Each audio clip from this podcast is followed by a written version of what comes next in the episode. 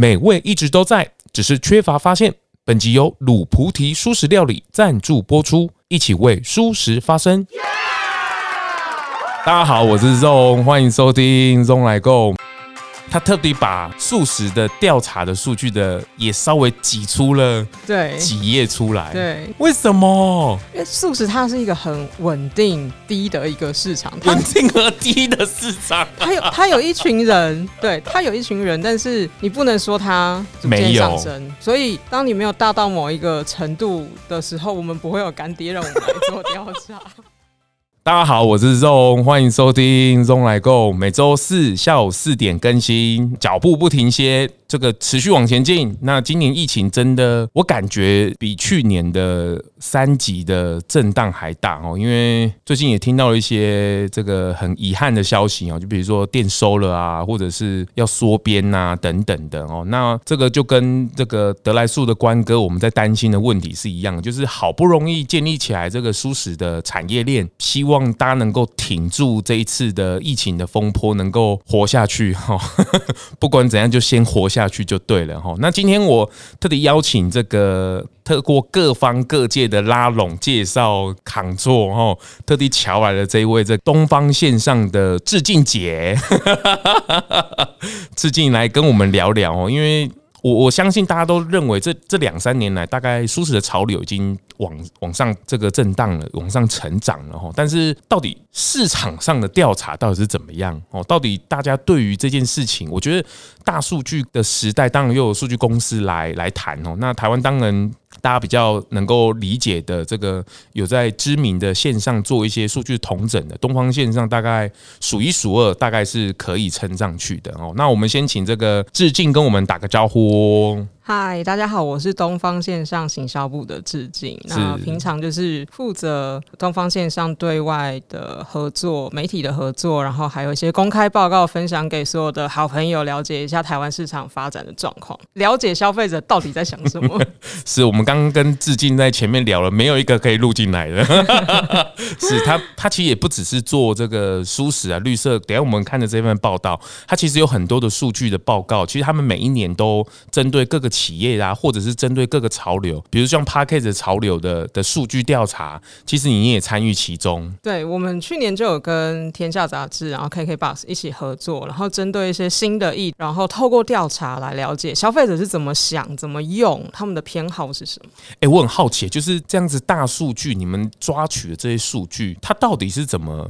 索取来的啊，目前我们有很多种方式，嗯，那最简单也会是最传统，但是也最有科学根据的，其实还是问卷。它的问卷是电子的还是手写的？我们是网络的问卷，然后我们有我们的 panel 会员有二十万，它都是有经过呃科学验证的采样方式所统计出来，可以代表台湾市场的。他的会员制，他是强迫一定要写吗？哎、欸，它没有强迫一定要写，但每一个会员都是真实身份认证，他不是网军或水军，不是不是，哦、是是是。但是现在的数对我来讲，我有时候看到问卷报道，也不见得会去写。啊，可是，但是你们普查去做的时候，其实还是可以收集到蛮多有效的一个数据的，都有效，而且都是按照台湾人口的这种比例，所以它是可以值得参考的。是是，所以数据的大概就是从各个会员的部分，还有各个产业链的网络上的调查，后端的数据去抓取过来的。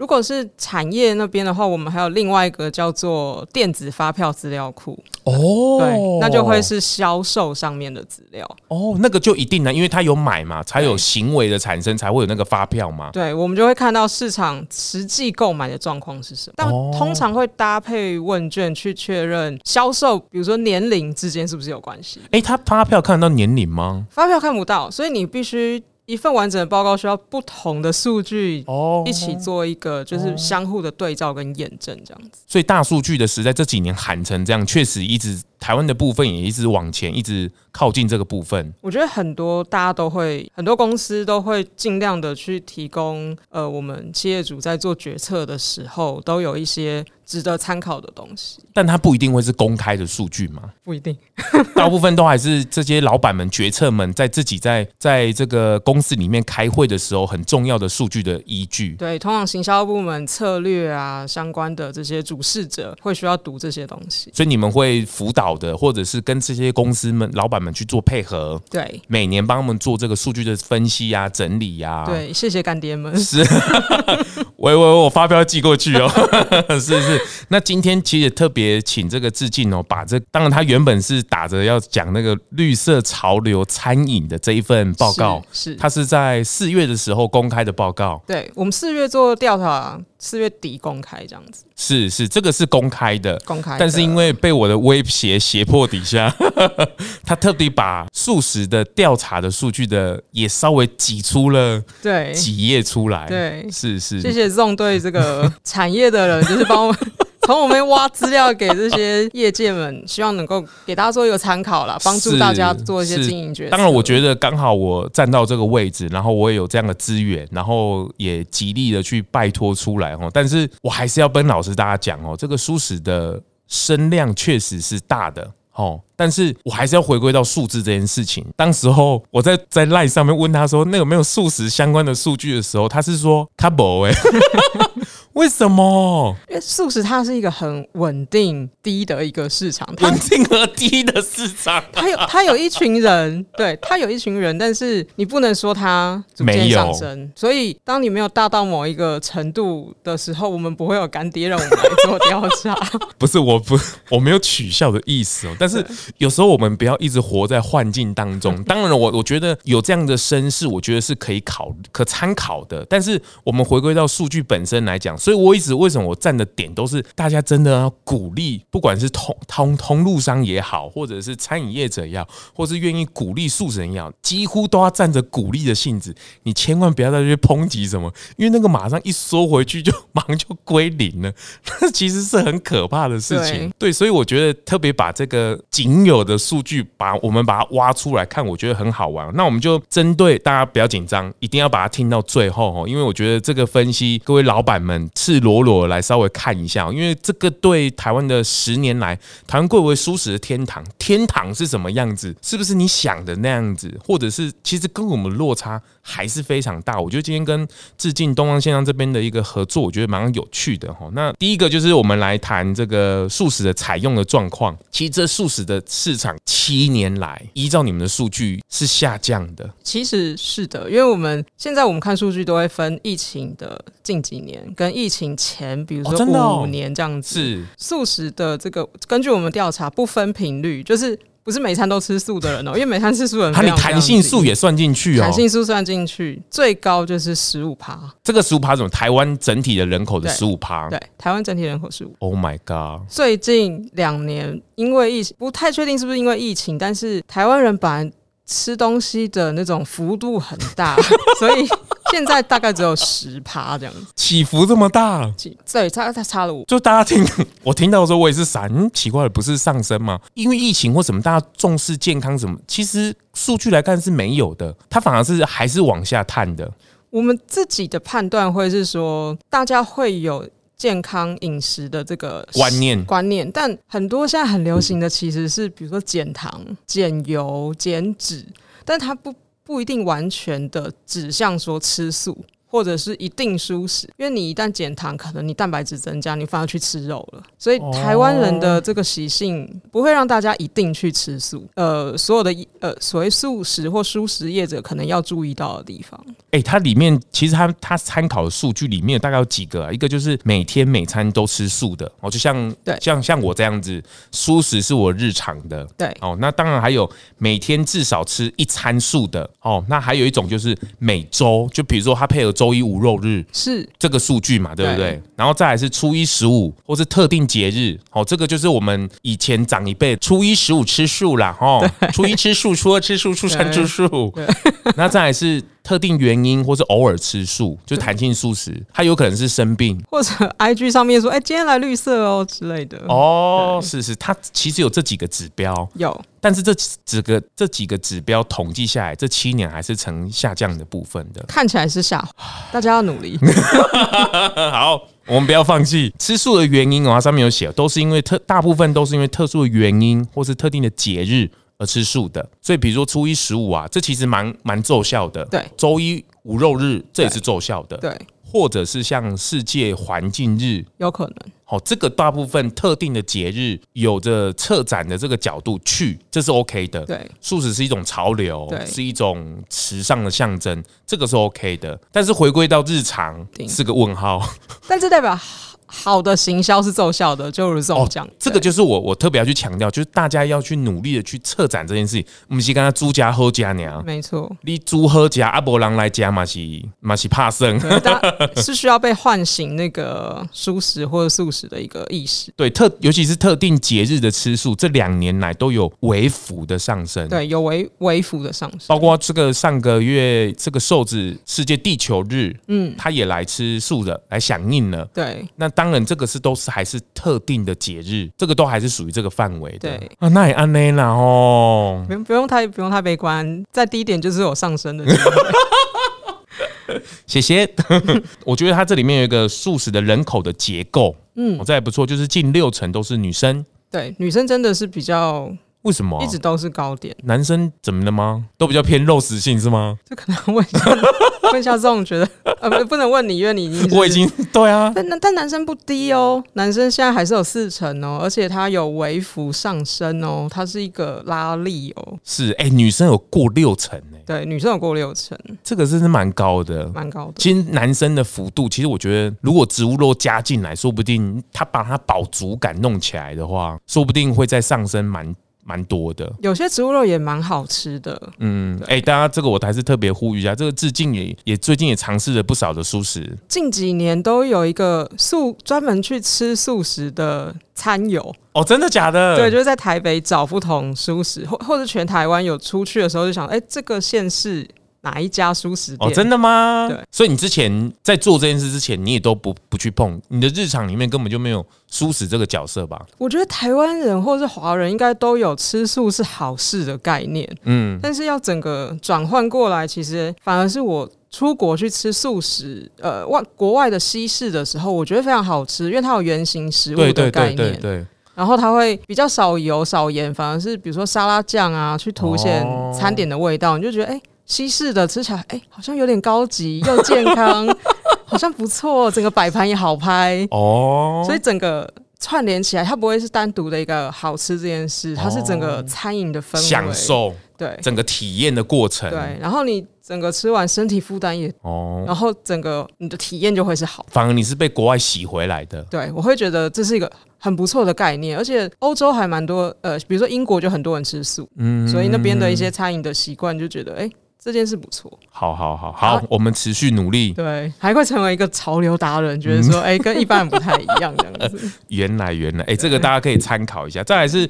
这个，其实年龄层哦，其实都偏高哎、欸。一定是偏高，因为不管是身体的负荷啊，或者是呃口味的一些改变啊，五十岁以上，五十到五十九其实是整体素食人口最最大的一部分，有到三成三。那六十到六十四岁有两成五，哦，所以就占了这两个。岁段加起来就占了五十五。嚯嚯，对，这个也不晓得为什么哦。这个会不会就是以前他们就是以前在蔬食台湾的苏史的一个很奠定基础的那一群人，他们已经长大了，就是大猫黑瓜那个时候的那群人。哎、欸，你知道大猫大猫哦，乖你在呢？不好意思，我真的是致敬起，你要在家在呢？对，哦你在呢？哦，对，是是是是，而且它这个北部还占了四成呢。我觉得北部呃，当然北部的人口也比较多，也是一个原因啊。嗯、对，但北部的确的北部占的人多，中部跟南部多多了一点。嗯嗯嗯嗯嗯嗯，而且其实他的年龄越大，其实他这几年吃素食上升的幅度是越高的。对，他们是主要的拉力，对于整个素食市场来说。可是这个也很吊诡哦，就是西式的台湾的。长长辈其实也不容易接受，我觉得就是看你中间的一些中间取舍的一些做法，因为他们还是会吃一点沙拉或者是什么，但可能等到吃正餐的时候又要吃点热的。所以你在搭配的时候，你可能也会上三道不同的那种前中后会有不一样。哎，所以你看哦，所以这个就是为什么这个还是验需要一个验证的过程呢？就是为什么素食的餐饮业者、素食的人这些业者们，为什么纯素食的人口没有办法养活这些人？原因就是因为你想打的是年轻人，可是你的市场里面却都还是中老年人啊。对，他们不一定能够每一天，或者是对你的东西是刚需啊，所以两边是稍微有点平行的感觉啊。所以你当然你的策略来讲，你就你根本就不可能靠这群人来养活自己，你也不可能每天都过周一无肉日 这个想法啊。有无极，无极，鲁菩提，鲁菩提，素食，台湾最好吃的素食汤包就在台中鲁菩提素食餐厅。偷偷告诉你，鲁菩提素食餐厅真的很好吃哦。餐厅的确要去找到到底是谁会把人一次带进来，到底是年轻人还是中高年级、中高年龄？嗯，嗯，那如果取决决策的那个人是什么年纪，你应该要朝那个人的一些沟通方式去做沟通。但感觉看到现在，就是针对这个节日的策展，或者是一些帮他们规划出某些特定好玩的，嗯的这种规划是必须的。固定的节日之外，其实我。我也鼓励大家，也帮大家做舒适的策展。对，好，比如说这一周或者这个月，我们来做植物肉策展。那下一周可能原型食物等等，吸引他们进来。因为看到数据而言，他们为了特定的节日是很愿意来参加或是来体验的。对，趁机会把他们留下来。而且，如果你跟年轻人沟通完，叫他们带爸妈来，爸妈看起来就是不会说不要嘛。就跟全年的行销有没有？哦，他那个丑行销就是打小朋友嘛，就阿公阿妈、爸爸妈妈都来了，对，再削一篇这样子。对，要知道你要带动的人是谁。对，数据仅此于此，没了。没了，因为我们还有那个、啊、中部慢慢在起来，因为大家都知道中部网美店越来越多了。哦，真的，中部的餐饮这几年一直往往上攀升。对，而且会改良北部的失败经验，在中部做另外一个 方向。那我觉得中部也是可以起。是，但是你有你有感觉到有一些荤食的餐厅里面，素食的菜单有开比较多吗？我觉得现在我们呃观察不同餐饮客户，他们都有在另辟这个新的站，就舒食的菜餐菜单。对。如果说你的消费者一定会有一层是对这个蔬食是有一些想法、有兴趣的，就就直接开出来，然后不要给他一些烂烂的素 素食便当，是不是？都在外面批一些不好吃的来，是不是？就想说假才刚刚写额外，还有人家要求或什么的，对。就连那个哈那个什么环球影城，他们已经开始贴叶子了啊，对不对？直接标示出来了。哎、欸，这个很鼓励大家来做，不是说我们不好搞了，而是说我们有需求市场嘛，吼。对，而且好吃的话，其实。这些都是在餐桌上会共享的事情，对，它是会传染。好了，大家听到这个数据也不要紧张了，就是我觉得我们还有努力的空间，但是也不要被自己的一直造梦所影响了。所以，我这个 ZONG 其实一直都在呼吁大家，其实要带着鼓励的性质，而且是群体的鼓励，一直往前前进的。因为市场还是太小太小了哦，所以大家在增量的空间来讲还是有的，所以还是要用用对力气啦。所以还是很鼓励大家，就是在不管是便利商店呀，或是餐饮业者来讲，好了，真的用这个实际的力量去鼓励他们哦，然后网络上的酸民们啊，抨击少一点点哦，因为还是要有时间让这些产业时间去转换，还有时间去考虑，因为毕竟这个还是要生存的下来哦，这件事情还是很关键的。然后时间大家的鼓励，你看以前这个 Seven。大家听过热浪岛那一集也知道，以前他们是不愿意去投入素食的餐饮的原因，是因为啊都被搅烂了，然后市场又小，小又被搅，当然不想做嘛。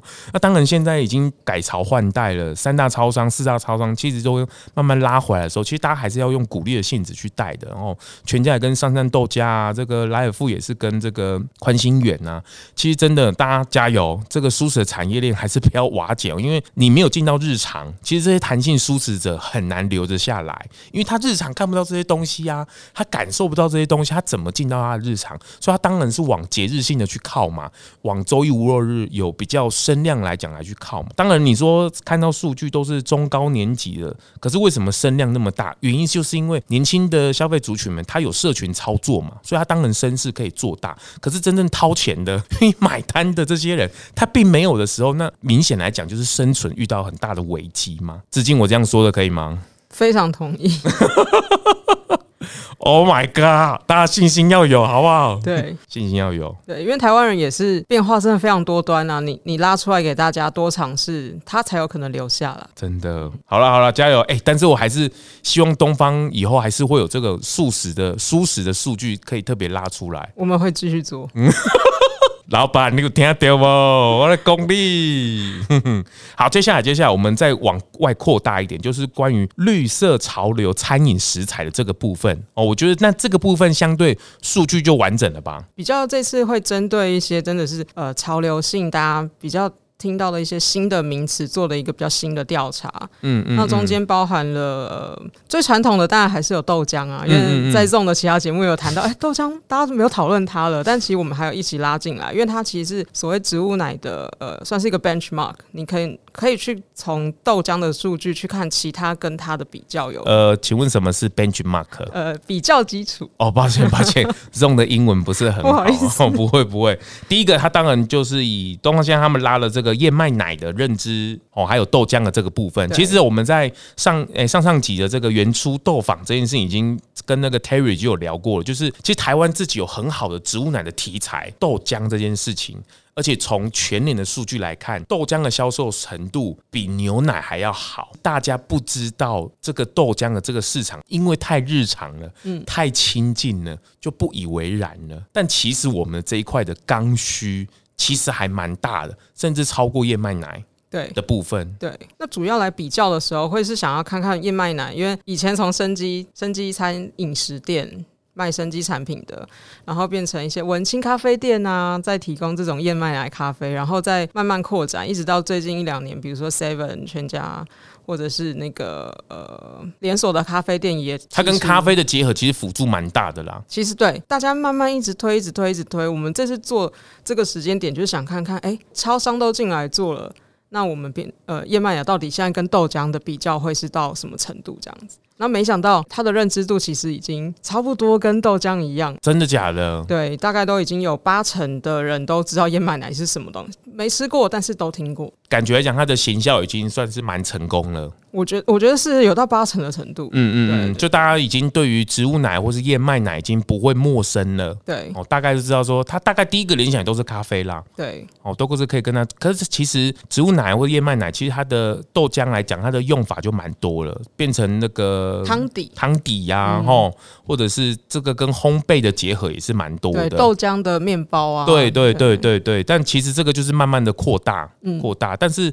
豆浆，我再次强调哦，大家这个植物奶的部分，豆浆还是不可以忽视哦。台湾本地就有很很好的植物奶的题材，一定要再去把它升级。原因是因为国外是没有的。这件事情是我们很占先天优势的，而且国外对于这个豆浆的部分是需求量是往上在提升的哦，反而是国外的燕麦奶对我们也是新的，就互洗就是互相变成是这个样子。对，所以台湾自己的植物奶的这个豆浆的题目，我觉得大家还是要特别再去把它拉高哦。那也谢谢那时候原初豆坊 Terry 跟我们的提醒哦，因为这个没有数据或者没有东方线上这样的提醒，其实我们有时候也不太知道哦，不知道晓得这植物奶，大家以为只有燕。麦奶、燕麦奶，我们还小不太晓得。哎、欸，我来考小编，嘿嘿，燕麦奶它是无谷的，还是真的它是那个那个什么蛋白质的？它是属于哪一类的？它应该是属于糖类吧？哈哈哈，应该不是蛋白质。你给我去听我那一集那个。营养师，它是无谷的，对对，它是无谷，就是那个，对，它是等于是跟饭一样的，对对对对对，对，你的你的糖是那个糖，对对，我的糖是那个糖，啊，那你那你算有蛮有 sense 的，对，它不是蛋白质，对对对对对，所以你喝了燕麦奶，其实你的饭要少吃，要少一点点，就淀粉来讲，你要少一点点，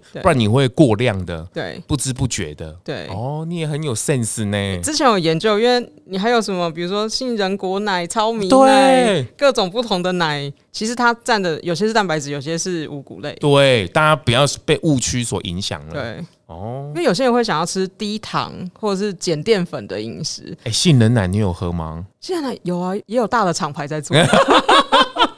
抱歉，抱歉，我没有喝。现在不能，现在不能夜配，但反正有别的厂牌 是是，也有铺那个便利商店这个通路。好了，反反正这个是对于对于牛奶来讲，已经不再是牛奶霸权的时代了。我觉得已经过了。就是现在对于植物奶还有豆浆已经慢慢的拉高了。那当然这是我们期望的，就是当个牛奶，你说它是一个需求，可是它如果往下降低，其实对整个大环境而言是好一点的，对于牛也是好的。当然这个不是要道德绑架，就是它的刚需起码要拉到一个平衡嘛，你不要只有一个一一。一方独霸嘛，那当然环境整个需求就会失衡了。同意。我们先先平衡再说。同意。哦，再说。那再来，尝鲜健康是现在这个绿色潮流餐饮成为下一波推动的点。这部分我们就是通常研究消费者的时候，会先用一些制式的所谓购买考虑因素去问大家。这一波我们拍呃把所有的数据拉出来看的话。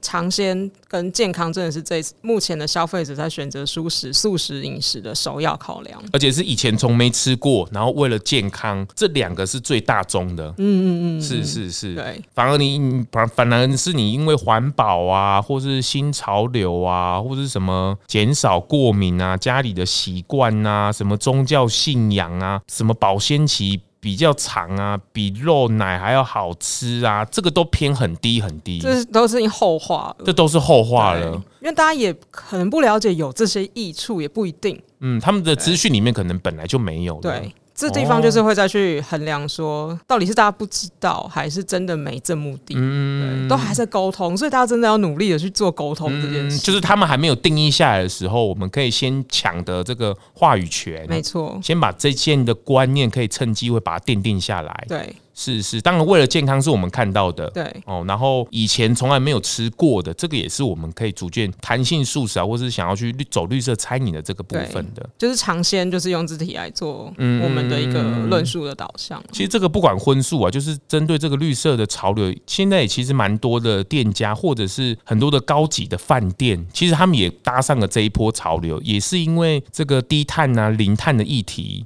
哦，ESG 的部分也会帮信那个企业形象品牌加分哦，这个都是可以去做的。所以我觉得大家也没有必要去把其他的拉进来贴在自己身上，它会造成你的企业的形象不一定是加分的，反而是会变成越小众化，反而你沟通的工具就少了。不要限缩了自己啦。其实整个商业来考量来讲，应该是要拉大族群，不应该把它缩小的。在初期的确是建议这样做，那之后的话就会建议企业你还是要了解你的 TA，他如果真的是你的 TA 就是很关心动物权益的，后面你再拉另外一条线出来讲动物权益也是没有问题。它不过只是其中一项一几项去服务你的铁粉呐，对。但是你还是要有增量的市场跟大家做沟通，对。它那个漏斗形状还是要出来啦，是你不要都是吸管这样子，哇，你就很难生存了。对，你的而且预算会把它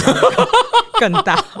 而且人事成本一直在增高哦，食材一直在往上推叠哦。对，这是后面真的很很大的考验。对，是是是，我觉得很棒啊，有有这个数据的参考，大家在这个策动的参考上面，或者是你在在社群上面的议题参考来讲，你就不要把自己讲小了。嗯，哦，再来是女性对于绿色食材的兴趣高，带领了整个绿色潮流的餐饮。哦，女性真的很先进呢哦，女性真的是 女性一直都是消费市场的那股拉力。哦，真的哦，对，任何新的产品，然后或者是购买，其实虽然这是很传统的概念，但家里面买东西人真的就是女性。对啊，我老婆就变成金虾啊，虾皮啊，我我才知道说还有分什么金虾、银虾、虾皮对，金虾哇，已经到了金虾，金虾很多免运券。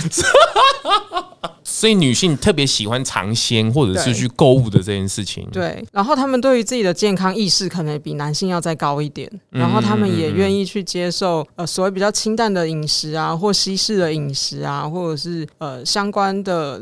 总之，他们就是很很最核心在买东西的这群人，所以他们会是这股呃潮流或是市场的拉力这样子。而且，其实，在数据里面，这个燕麦奶跟豆浆其实快差不多，差不多了呢。对，在女性的认知度上，基本上是一模一样。对啊，基本上是一样的。对，反而其他的什么什么奶，说是什么呃未来肉啊、豌豆奶啊、什么素肉啊，那个都比例都还是偏小的。会有一些差距，对，是是是，嗯、哦，女性好，对，所以这个行销建议上，当然就是不管是你的品牌的一些沟通啊、色调主题啊，或相关女性在意的需求，都可以重新的再去思考。嗯，甚至提供给他们，你什么时候应该吃素食，什么时候，比如说身体比较寒的时候，就是可能先不吃。他们是不是脑？我不不能这样讲，我好像被赞，然后脑波是比较弱，团妈的。我们通常会正面的说，他们就是。尝鲜跟先进的消费者、哦，是是是，我改进，我改进哦，不是脑波弱哦，这都是老公在讲的，是惊吓就是脑波弱。是是是，哎、欸，不过我觉得最后一个这个可能要由你来分析看，就是无麸质啊、蛋奶素啊、DGI 饮食的偏好者，对于植物肉、植物奶的兴趣是比较高的。真的，因为我们那个时候呃想说，如果只是用人口比例，就是台湾的人口啊或地区年龄来做的时候，觉得好像不够那么细致。嗯，所以那我在我们每一个月的调查中间，其实都有一题叫做你是否在这。前一个月有尝试过不同的饮食的方式，那里面就有列，比如说无麸质啊，或者是蛋奶素，或者什么 DGI 啊。嗯、那通常选到这些特殊饮食的人，只要不要是那种长肌肉的那一种，他们对于植物肉啊，或者是。植物奶啊，或是相关小农啊、小农甚至小农牛乳啊、有机啊，对他们的认知程度都是一般的人要高出非常多哦。所以在我们的报告里面，就特别把无麸质偏好，或者是蛋奶素，或者是 DGI 的这群人拉出来，嗯嗯，给大家看一下这个差距到底有多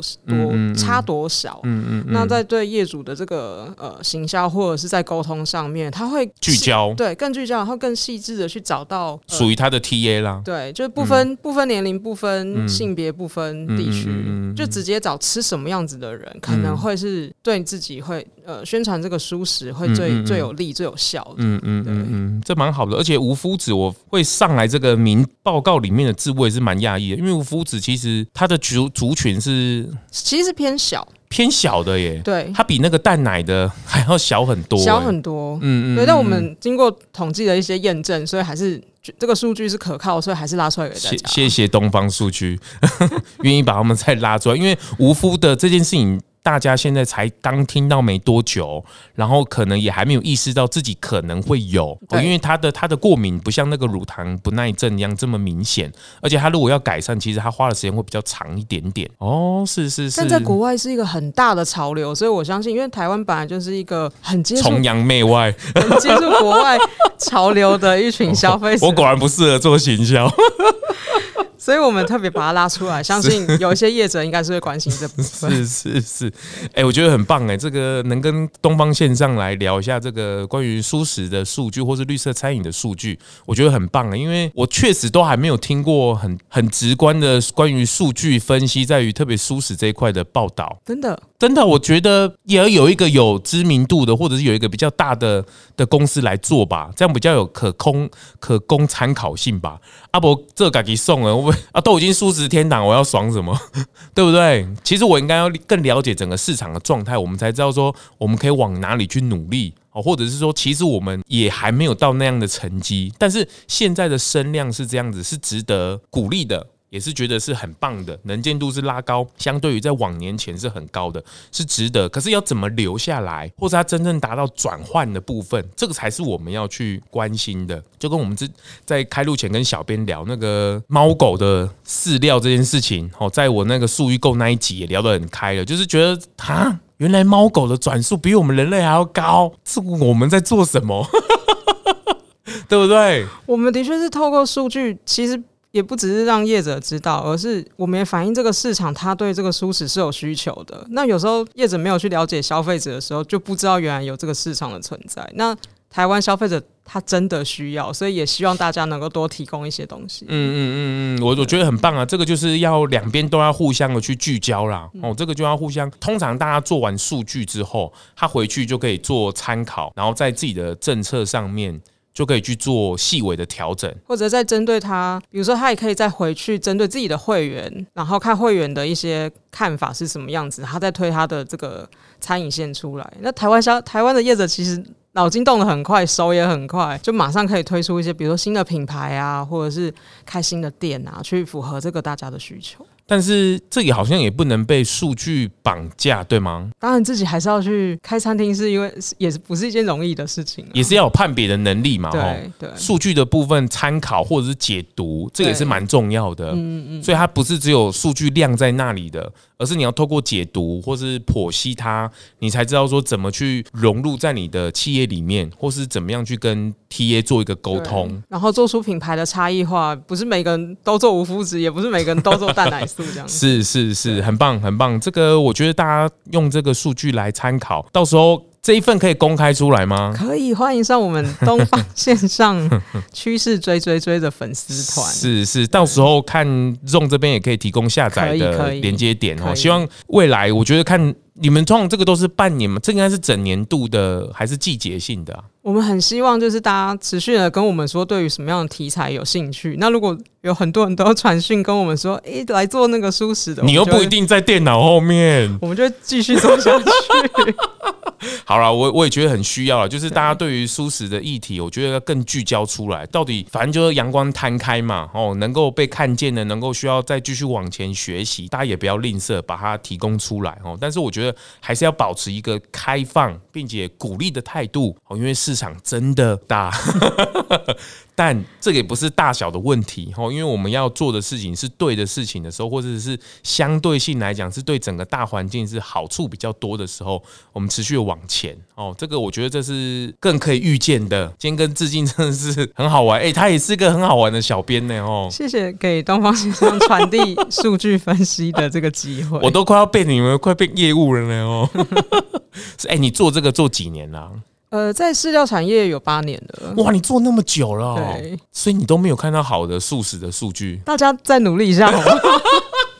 怎么会这样子啊？跟我想的都不对。我想说，是不是已经有一套，或者是已经有一些数据可以参考，或者什么？结果还是不太有呢，吼。希望再多一点干爹来找我们做分析啊！是 是，对啊，这个真的是鼓励鼓励鼓励、嗯、哦，这个真的很棒。哎、欸，这个我们还是要听一下这个非舒适的听众，听众你听了龙来共，觉得哎、欸、很不一样的观点，是不是？哦，我觉得。呃，因为我们反正就是做 to B 的一个企业，那很难得听到 Podcast 是提供给所谓素食的生产的业者或同路相关的一些看法，或者是经营的一些内涵，那我会觉得很。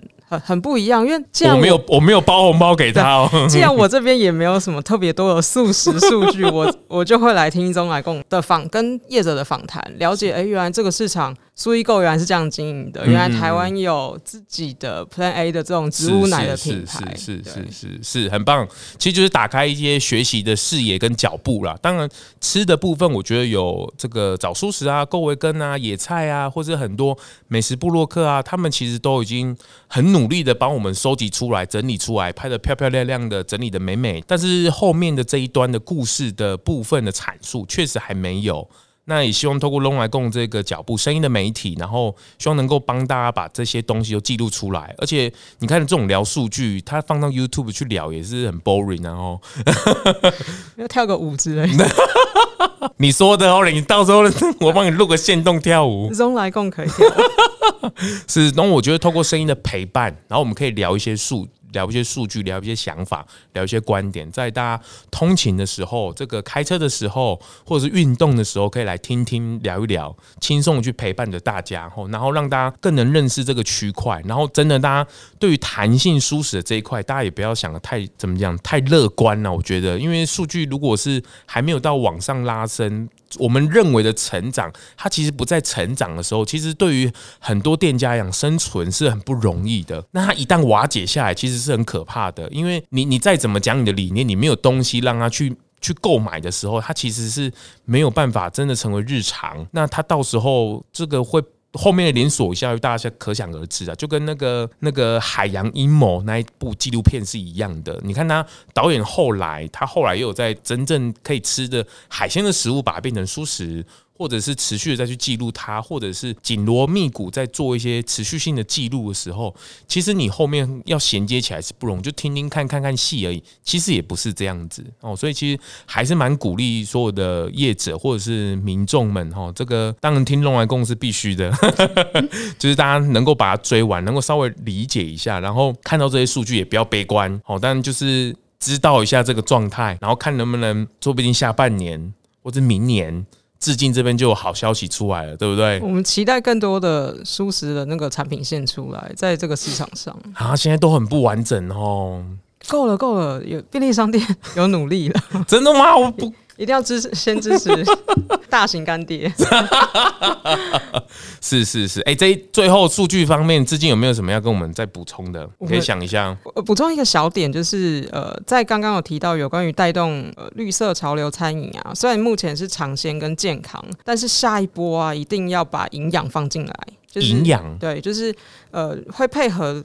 后面所说的，比如说无麸质的偏好者，或蛋奶素的人，或低 GI，这些人之所以对于特殊的饮食有需求，一定是他身体上面有一些他想要达成的一些目的。目的对，哦、那究竟蔬食能带呃人们什么样的营养？比如说刚才这种说，其实燕麦奶它是五谷类的，嗯嗯嗯嗯那。低糖的想要低糖饮食的人，就必须要去认知这一点。那你在推这些产品的时候，也特别可以提醒他们说：“哎、欸，我这个真的不是这样，你也不一定要来喝我的东西。”哦，为了消费者推出他要的东西，嗯、然后台湾人又那么多变，你你适时的推出他想要的东西，我觉得这是他们真的需要的。所以健康跟营养不会画上等号呢？我觉得不一定，因为现在的营养是大家有意识的知道自己要多吃肉，或多吃菜，或多吃什么。大家就都知道早睡早起身体好啊，对，要要他们精明的在挑选东西了，他们不是傻傻的听你说而已。哦，他的选票不是颜色而已，对，他会知道你有没有做事情这样子。然后也要避免就是比如说漂绿啊，或者是明明可能没有这么健康的东西，但你把它写的很健康。哦，这个是后面的一些考验。哦，因为消费者一定越来越精明，然后甚至会看一些成分表啊相关的，看营养标，对。哦，这个是业者要记得的。哦，这个是我们在未来在餐饮的时候，你可以特别去着重的地方。没错。所以我们通常觉得说，我们已经讲了很多很多这个植物性蛋白的知识啊，或者什么，其实是显然的还不够，还可以再继续沟通。就洗的还不够久就对了，我自己都听的都快烂掉了。可可以先不说，先听大，先听消费者要吃什么。然后给他对应的东西，先这样子去把它对应出来，对，然后再逐步的释放出你的，对，因为他要达到的目的是他身体好嘛，他不是说我为了要吃素，而是为了身体好，我要吃什么？哎，其实就跟猫狗一样，先健康，我先体位降相，然后体重先整个营养都好，然后再再有意识的再去选择，对。就兽医跟你说，哎、欸，其他哪里有点不太好，那你再补回来。哦，是是是，哎、欸，这个蛮好，这个蛮好的提醒的。对，这个在数据之后也可以分析一些未来的一些趋势。对。很好，这个感谢东方线上，让我们看到比较 real 的东西。谢谢这种的邀请。是是是，这个持续也是希望能够跟这边致敬，能够搭上一个好的桥梁哦。谢谢。是是，之后有一些数据啊，或者是有一些变化，我们也可以来跟致敬做请教哈。那今天这一集就到这边喽。谢谢总，谢谢致敬，谢谢东方线上，谢谢大家，拜拜，拜拜。发型设计赞助，素食发廊 Living Salon。节目最后啊，也邀请你追踪 ZONG 咙来共 FB 粉丝专业 IG，还有各大 Podcast 收听平台订阅、评分、留言，特别是在 Apple Podcast 上，麻烦滑到最下面，帮我五星吹爆，评论留言起来，让我啊继续在 Podcast 上面为蔬食发声，感谢您。